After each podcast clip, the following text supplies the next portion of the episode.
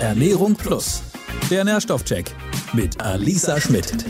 Dieser Podcast wird präsentiert vom Lebensmittelverband Deutschland. Hallo und herzlich willkommen bei Ernährung Plus. Ja, heute schon die zweite Folge und ähm, ja, beim letzten Mal haben wir uns ja ausführlich über Vitamin D unterhalten. Heute soll es um etwas anderes gehen. Aber zunächst einmal sage ich Hallo Alisa. Schön, dass du wieder mit dabei bist. Alisa Schmidt, hallo. Hallo, ja, freut mich auch. Ich bin schon mega gespannt, was wir heute Neues erfahren werden. Ich muss echt sagen, letztes Mal bei der Folge mit Vitamin D war einiges dabei, was ich noch nicht wusste. Deswegen bin ich echt gespannt, was da heute auf uns zukommt. Ja, ich bin mir da sicher, dass es da auch heute wieder das eine oder andere geben wird, äh, was bestimmt du auch neu mitnehmen kannst.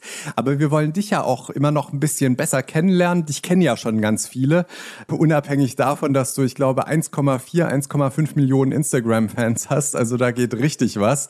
Aber ähm, nichtsdestotrotz für diejenigen, die jetzt vielleicht nicht so ganz in der Instagram-Welt sind, du bist parallel ja auch in erster Linie ja eigentlich Leichtathletin, Profi-Leichtathletin. Da kennt dich der eine oder andere bestimmt auch her. Und äh, zum anderen, da muss ich jetzt mal ganz blöd fragen, habe ich gelesen, bist du auch Fitnesstrainerin von Borussia Dortmund. Vielleicht kannst du uns mal erzählen, was es damit auf sich hat. Ja, Fitnesstrainerin vom BVB bin ich persönlich jetzt nicht. Äh, da gab es ein Gerücht vor ein paar Wochen. Ähm, und zwar kam 1 und 1 auf mich zu, das ist ja der neue Hauptsponsor vom BVB. Und die haben Sportler und Fitness-Influencer gesucht, die mit den Spielern eben ein Workout machen. Und ähm, das Ganze wird dann eben beim BVB-Kanal zum Beispiel ausgestrahlt. Und da war ich dann vor ein paar Wochen und habe dann das Ganze auch so ein bisschen in meiner Instagram-Story begleitet. Ähm, und danach bin ich eben noch mit Mats Hummels, äh, mit dem ich zwischendurch mal immer ein bisschen in Kontakt war. Ähm, ja, sind wir gegeneinander die 400 Meter gerannt und ich fand es eine mega, mega coole Erfahrung. Ich fand es auch echt ein spannendes Duell, weil ich gar nicht wusste, wer von uns wirklich auf 400 Meter schneller ist. Ich war dann wirklich froh, dass ich das Ganze doch für mich entscheiden konnte. Aber ich fand es wirklich mega cool von Mats, dass er sich da bereit erklärt hat und gesagt hat, ja, das ist eine coole Sache, da äh, können wir uns gerne mal duellieren. Und ähm, dementsprechend kam eben das Gerücht dann zustande, dass ich die neue Fitnesstrainerin vom BVB bin, was ich aber nicht bin. Okay, also das Video habe ich gesehen. Ich muss sagen, der Vorsprung war zumindest auf dem Video doch ganz ordentlich, wie du ins Ziel äh, eingelaufen bist. Von daher alles ganz entspannt. Ich glaube, ähm, da machst du auch so ein bisschen anders Statement, oder?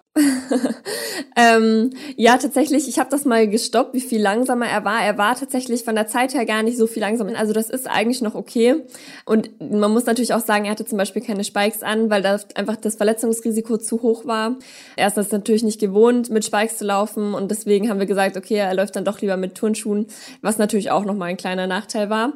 Aber wir haben schon gesagt, äh, es wird eine Revanche geben. Von dem her bin ich mal gespannt, wie die dann ausgeht. Und das Ganze waren, wie viele Meter waren das auch? 400 400 Meter deine Leitdisziplin? Genau, das waren wirklich 400 Meter. Von dem her, das ist natürlich nochmal eine ganz andere Anstrengung, auch für einen Fußballer. Ähm, ich persönlich, ich trainiere ja wirklich jeden Tag speziell für die 400 Meter und ein Fußballer hat ja ganz andere Funktionen auch im Training. Die müssen natürlich eine, eine viel krassere Ausdauer auch haben, da die ja wirklich sehr lange auch auf dem Spielfeld stehen. Ähm, das war für mich dann aber wirklich interessant zu sehen, ob ich trotzdem gegen einen Profifußballer gewinnen kann. Sehr gut, wunderbar. Hast du ja perfekt gemeistert.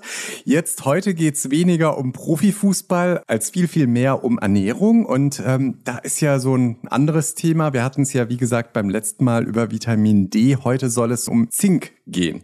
Für mich ist das in erster Linie irgendwie ein Metall. Alisa, welche Verbindungen hast du zu Zink? Ja, ich persönlich muss sagen, ich nehme Zink auch schon äh, mehrere Monate zu mir und das eigentlich fast täglich. Von dem her bin ich wirklich gespannt, ob es jetzt noch was Neues gibt, was ich vielleicht noch gar nicht wusste und ob das wirklich ähm, ja auch so gut und so wichtig für einen Sportler ist. Wir haben uns ja da auch wieder kompetente Unterstützung eingeladen und zwar haben wir heute Frau Dr. Gunda Backes.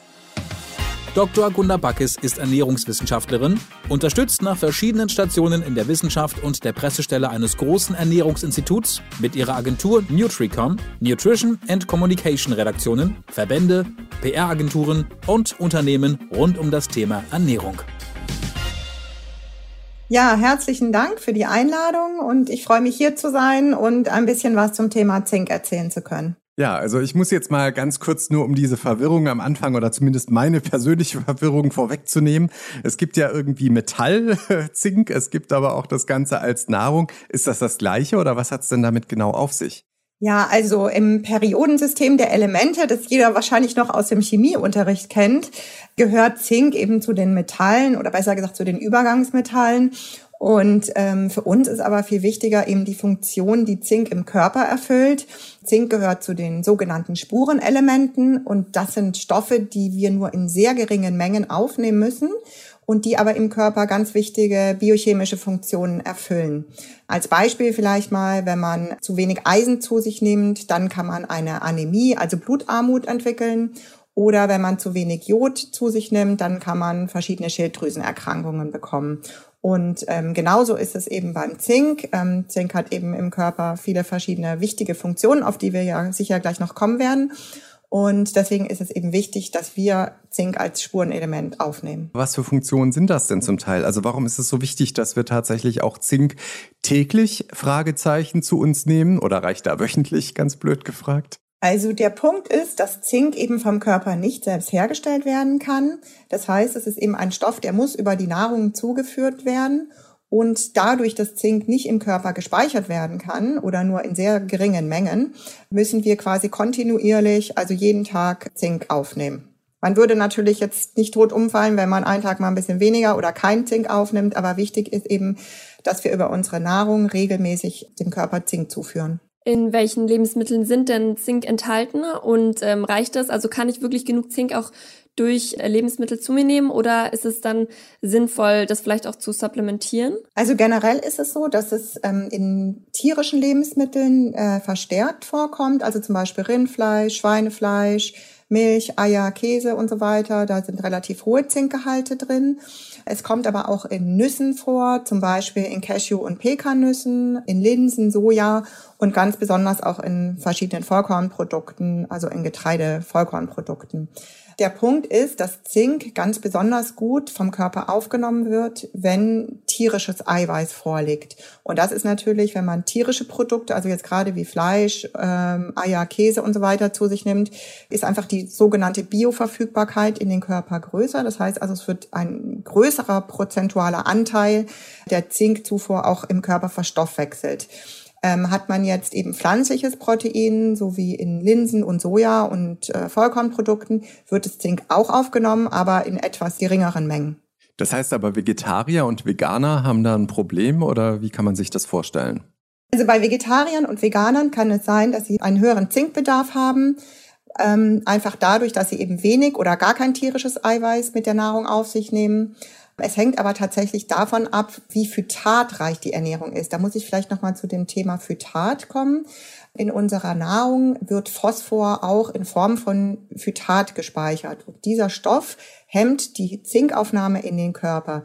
Das heißt, wenn wir sehr, sehr viel Phytat in unserer Nahrung haben, was eben zum Beispiel in Vollkornprodukten, Hülsenfrüchten, also wie Linsen, Soja und so weiter vorhanden ist, dann wird dadurch die Zinkaufnahme in den Körper auch nochmal leicht reduziert. Und das heißt, einerseits ist es natürlich gut, wenn man viel Vollkorn isst, auf der anderen Seite kann das eben direkt die Zinkaufnahme in den Körper leicht reduzieren.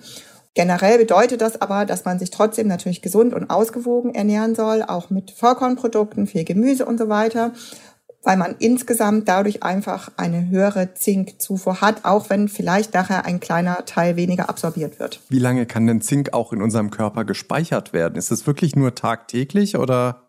Also es ist schon so, dass ähm, ich glaube zwei Gramm gespeichert werden können, vor allem in Knochen, Haut und Haaren. Also es gibt sozusagen so einen Minispeicher, aber der hält eben nicht lange. Und wie hoch ist denn der Tagesbedarf an Zink? Da wurden die Werte von der Deutschen Gesellschaft für Ernährung nochmal neu berechnet im letzten Jahr, weil nämlich jetzt äh, diese Phytatzufuhr mit eingerechnet wurde, die davor immer nicht berücksichtigt wurde.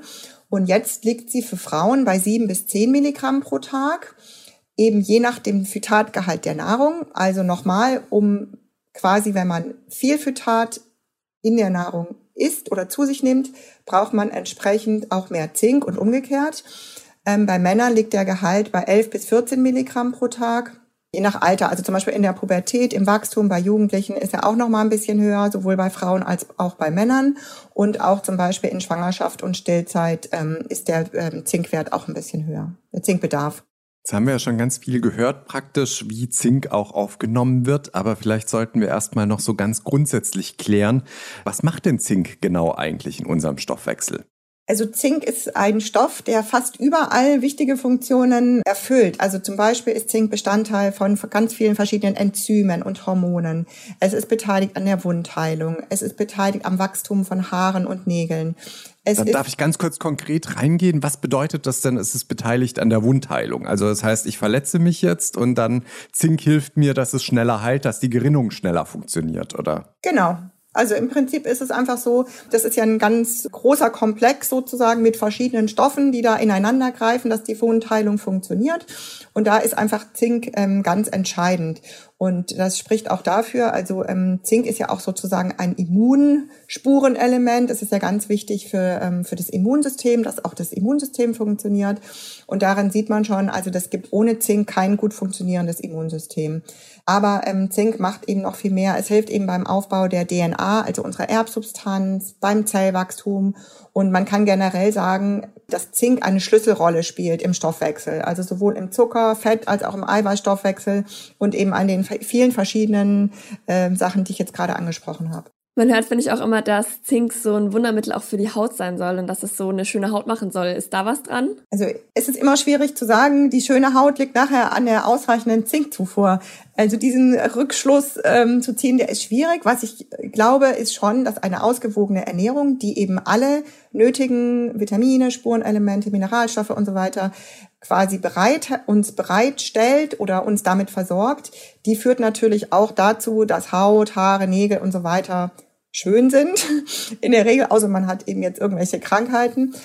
Von daher kann man das schon sagen, aber es ist natürlich ähm, nicht so, dass man, ähm, nur weil man jetzt vielleicht mal paar Tage weniger Zink ähm, zu sich nimmt, dass man dann keine schöne Haut mehr hat. Für wen ist denn Zink eigentlich ganz besonders wichtig? Gibt es da irgendwie Faktoren, wo Sie sagen, okay, da ist es ganz besonders wichtig oder vielleicht auch in solchen Lebenssituationen? Also ich glaube generell, was wir gerade schon besprochen haben bei den Veganern und Vegetariern, die sollten auf jeden Fall darauf achten, also gerade natürlich die Veganer, die gar kein tierisches Eiweiß aufnehmen, die sollten sich schon relativ zinkreich ernähren. Was noch sein kann, ist eben, dass ältere Menschen häufig nicht so gut mit Zink versorgt sind. Das liegt aber nicht unbedingt nur am Zink, sondern generell, dass einfach dann im sehr hohen Alter oft einfach die Aufnahme von Mikronährstoffen einfach nicht mehr ganz so gut funktioniert wie eben in jüngeren Jahren. Und zum Beispiel Menschen, die so chronisch entzündliche Darmerkrankungen haben, das hat man ja vielleicht auch schon mal gehört, Morbus Crohn oder Colitis ulcerosa, da funktioniert es eben mit der Aufnahme von Nährstoffen oder gerade Mikronährstoffen auch manchmal nicht mehr ganz so gut. Da müsste man eventuell auch mit dem Arzt über eine Supplementierung nachdenken. Und weil wir hier ja gerade beim Thema Sport sind, ähm, es gibt auch Studien, die eben zeigen, dass ähm, bei ähm, Leistungssport eben vermehrt Zink über Schweiß oder auch Urin ausgeschieden wird. Aber wie gesagt, da finde ich auch schwierig generell zu sagen, auf jeden Fall einfach mal Zink supplementieren, weil wirklich das Entscheidende einfach die Ausgangslage des Ernährungsstatus ist eigentlich. Also wie ernährt man sich? Isst man eben viel tierisches Eiweiß oder eher nicht? Nimmt man viel Phytat zu sich oder nicht und so weiter? Deswegen finde ich es extrem schwer, einfach pauschal zu sagen.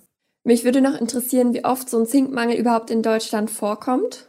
Also ein richtig manifestierter Zinkmangel ähm, dürfte in Deutschland relativ selten sein. Die Zahlen von verschiedenen Studien, wo untersucht wurde, wie hoch der Zinkmangel oder eine Unterversorgung ist, sage ich mal, die zeigen, dass 32 Prozent der Männer und 21 Prozent der Frauen die Empfehlungen der Zinkzufuhr nicht erreichen. Das bedeutet quasi, dass jeder dritte Mann und ungefähr jede fünfte Frau die Empfehlung der Zinkzufuhr nicht erreicht. Also es bedeutet einfach, sie haben genau diesen Wert nicht erreicht, bedeutet aber nicht, dass sie schon in einer Zinkmangelsituation sind.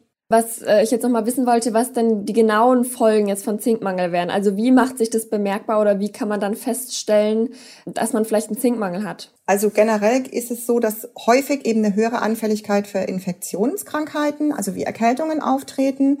Aber es gibt auch andere Anzeichen, zum Beispiel, dass das Längenwachstum jetzt bei Kindern zum Beispiel beeinträchtigt ist, dass das verstärkt Hautekzeme ähm, hervorruft. Also wenn man unerklärliche Hautekzeme hat, könnte man auch nochmal darüber nachdenken, ob es vielleicht einer zu geringen Zinkzufuhr liegt.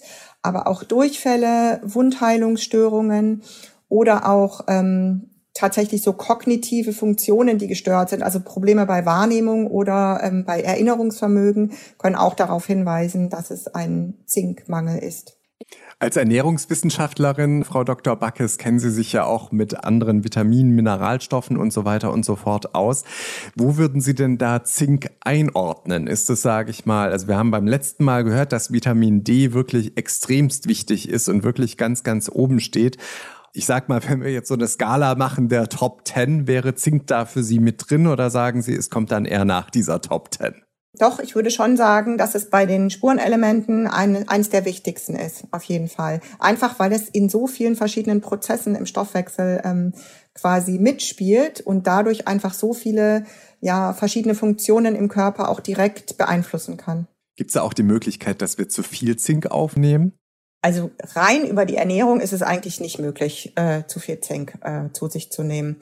Also selbst wenn man da darauf achtet, dass man sich zinkreich ernährt, ähm, bedeutet es ähm, nicht, dass man auf jeden Fall zu viel Zink äh, zu sich nimmt. Äh, es gibt einen Grenzwert für Zink, der liegt bei 25 Milligramm pro Tag. Der sollte nicht überschritten werden, aber wie gesagt, das ist über die normale Ernährung eigentlich nicht möglich. Selbst wenn ich den ganzen Tag nur von morgens bis abends Fleisch esse als Beispiel, was ja auch nicht so gesund sein soll, aber soll ja so Menschen geben, selbst dann wäre das jetzt kein Thema. Genau, ja. Ich habe da noch mal eine Frage. Ich ernähre mich ja, wie gesagt, schon recht ausgewogen. Ich kann dir mal kurz sagen, wie so ein typischer Tag bei mir aussieht. Ähm, morgens zum Beispiel esse ich sehr gerne Porridge mit Obst.